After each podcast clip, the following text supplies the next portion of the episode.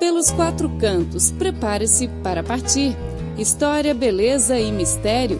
Vamos compartilhar as aventuras de viagem.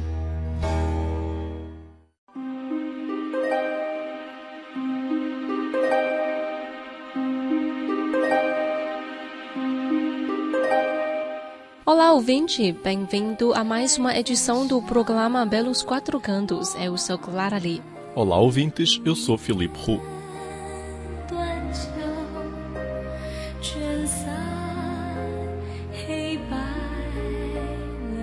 A canção que você está ouvindo se chama Chuva e Vento no Lago Oeste.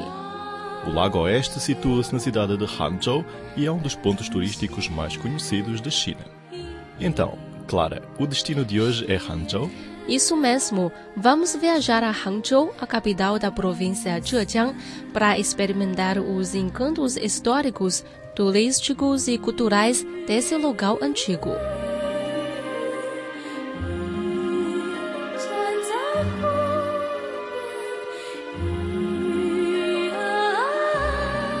A cidade de Hangzhou é o centro político, econômico, turístico e cultural da província de Zhejiang. Com seus mais de 9 milhões de habitantes, abriga um dos lugares mais idílicos de todo o país, o Lago Oeste, e é banhada pelo rio Qiantang, que deságua no mar da China Oriental a poucos quilômetros daí. Suas paisagens aquáticas e verdes lhe valeram o apelido de Paraíso na Terra. Bom, vamos iniciar o programa em relação à cidade de Hangzhou com a apresentação de um pouco da sua história. Prepare-se para partir e descobrir os quatro cantos do mundo. Conheça a história, a beleza das paisagens e cultura dos lugares que vamos compartilhar com você.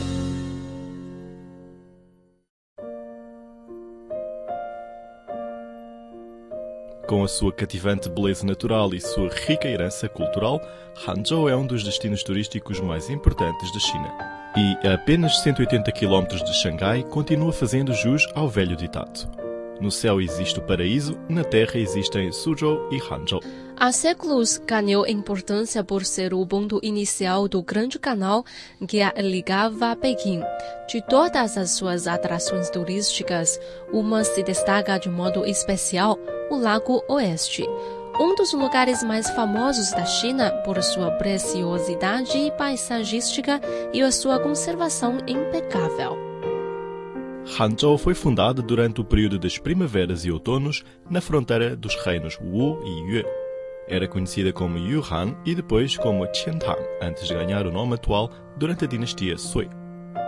A cidade prosperou com a construção do Grande Canal no final do século VI e alcançou seu auge como polo comercial com os Jurchen, um povo seminômade que fundou a dinastia Jin. Entretanto, sua localização entre um rio e um lago tornava-se sujeita a inundações, problema que se agravou ao longo dos anos.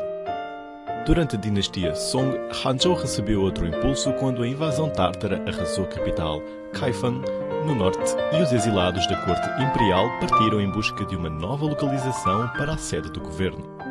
Assim, entre 1138 e 1279, Hangzhou foi transformada em capital da dinastia Song do Sul. Isto fez diversas áreas econômicas e sociais se desenvolverem com especial vigor, como as indústrias de seda e brocados, porcelanas, textil, navio, chá e papel. O comércio, que abastia múltiplos destinos dentro e fora do país, era incrementado pelas navegações do Grande Canal, do Rio e marítimas. Como se instalaram em Hangzhou a corte imperial, o exército, os funcionários da administração pública e os comerciantes, a população da cidade alcançou, em 1275, quase 2 milhões de habitantes, que viviam em prédios de madeira de até 5 andares e ruelas intricadas.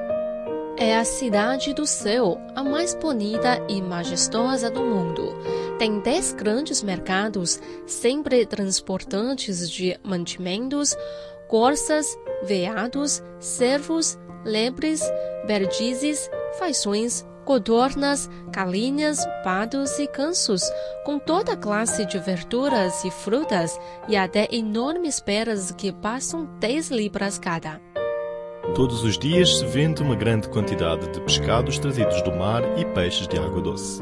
Descreve Marco Polo pintando um panorama impressionante do que era Hangzhou naquela época. Mais tarde, depois de os mongóis instalarem a capital em Pequim, Hangzhou ficou em segundo plano, mas conservou sua importância comercial e social. Durante a rebelião Taiping, a cidade foi destruída quase por completo pelos seguidores do reino celestial Taiping antes de ser retomada pelas tropas imperiais. Depois disso, com a economia arruinada, nunca mais recuperaria o antigo esplendor.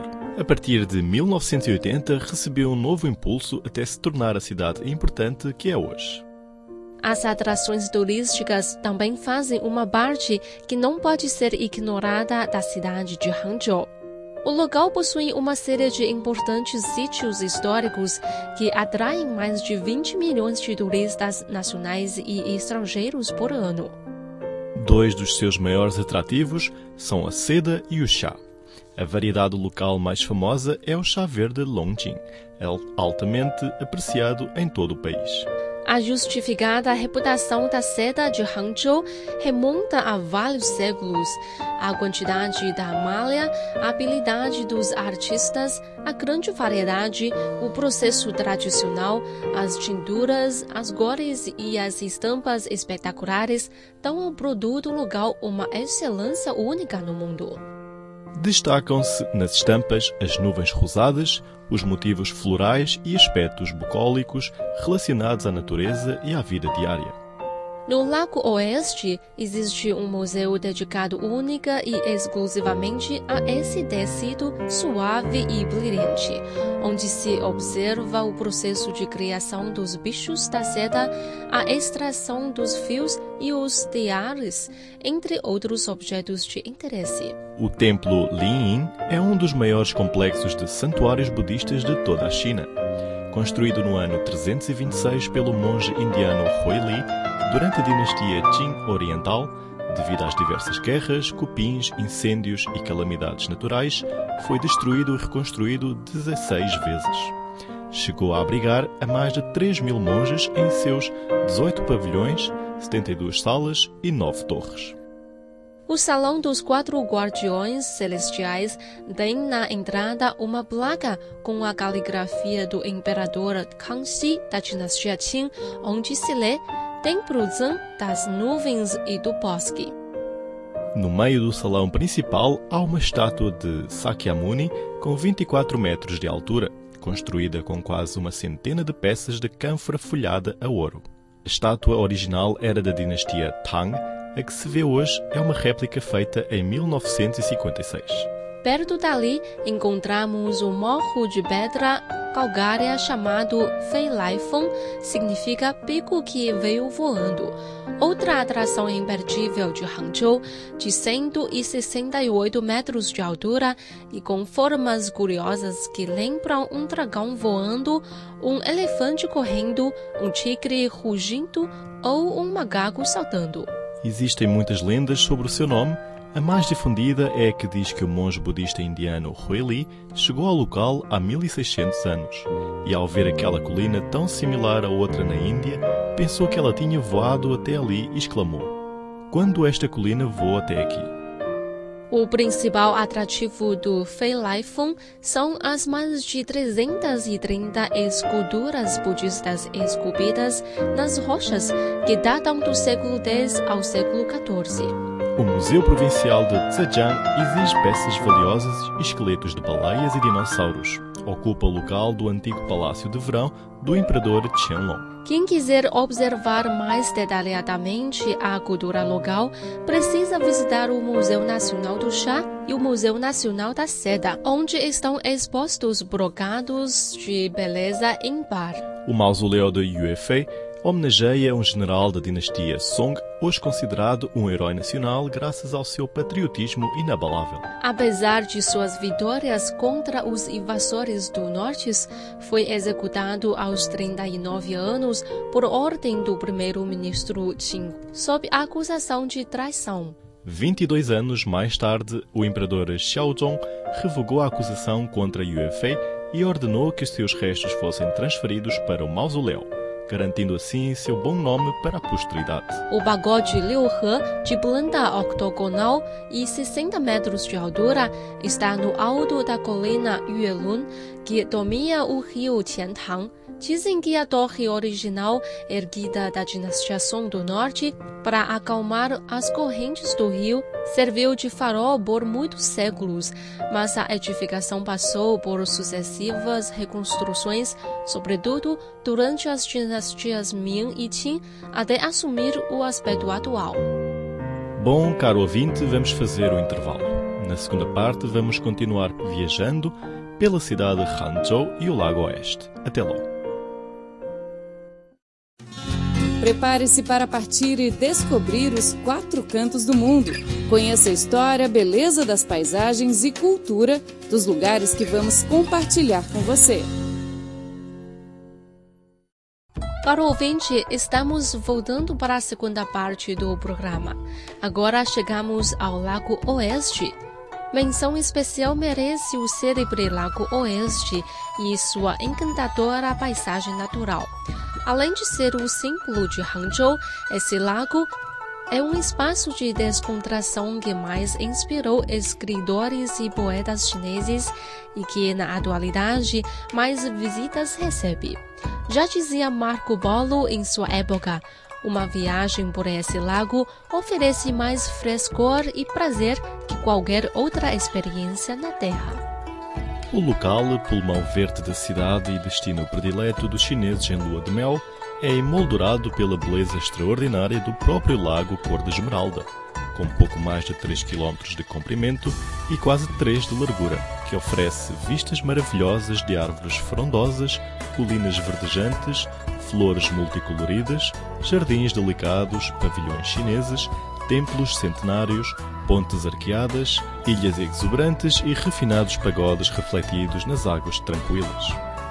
Nenhuma viagem à China estaria completo sem uma visita a este lugar, epicentro da literatura e da cultura chinesas. E nenhuma visita ao Lago Oeste estaria completa sem um agradável passeio de barco em meio a cisnes, patos, aves e peixes diversos. Tombado pela Unesco como Património da Humanidade em 2011, o Lago Oeste, que influenciou o projeto dos jardins chineses por vários séculos, é um extraordinário testemunho da tradição paisagística como relação entre o homem e a natureza. Originalmente, se tratava de uma lagoa ligada ao rio Qiantang. No entanto, durante o século VIII, o governante de Hangzhou ordenou a drenagem da lagoa e a construção de um dique para separá-la definitivamente do leito do rio. Assim, o lago interior é delimitado pelo Jiquibai, que é encimado por uma alameda de salgueiros e pontes de pedra de um quilômetro de extensão, utilizada por pedestres e ciclistas. Já o lago exterior é delimitado pelo dique Su, assim chamado em homenagem ao poeta Su Dongpo, da dinastia Song, que liga as margens norte e sul com uma alameda de pessegueiros e ameixeiras. Quatro ilhas emergem das águas do Lago Oeste. A única de origem natural é Gushan, que abriga o Parque Zhongshan, repleto de crisântemos. Dentro as demais ilhas, a maior é Santan Ningyue, acessível de barco e que possui pequenos lagos internos atravessados por pontes arqueados. Na última parte, vamos conhecer em geral a cozinha local de Hangzhou. Uma das partes mais importantes de uma viagem é precisamente provar a gastronomia local, que em Hangzhou se destaca pela sofisticação, estética, refinamento e sabor. A suavidade e o frescor de seus pratos podem ser consideradas uma experiência cultural à parte. Os ingredientes mais comuns são peixes e frutos do mar, camarões, caranguejos, ostras, frango, tofu e uma grande variedade de verduras. Vale a pena experimentar o famoso porco tompo. Tenros cubos de barriga de porco lentamente cozidos com gengibre, shoyu, açúcar e vinho de arroz. Outros pratos famosos são a cabeça de peixe com tofu em panela de barro, os camarões ao chá longjing, a carpa do Lago Oeste ao molho agridoce, o consomé de peixe cunhada som, o frango do mendigo e o rolinho de tofu frito, entre outros. Os dois restaurantes mais célebres e antigos da cidade são o Zhiweiguan e o Lo Loailo. O primeiro existe há mais de 100 anos e é especializado em petiscos locais, enquanto o segundo, situado em Kushan, oferece visitas extraordinárias do Lago Oeste, além de contar com uma cozinha exemplar. Bom, caro ouvinte, o programa de hoje fica por aqui. Muito obrigada pela sua sintonia. Temos encontro marcado na próxima semana. Até lá! Até à próxima terça-feira. Tchau, tchau.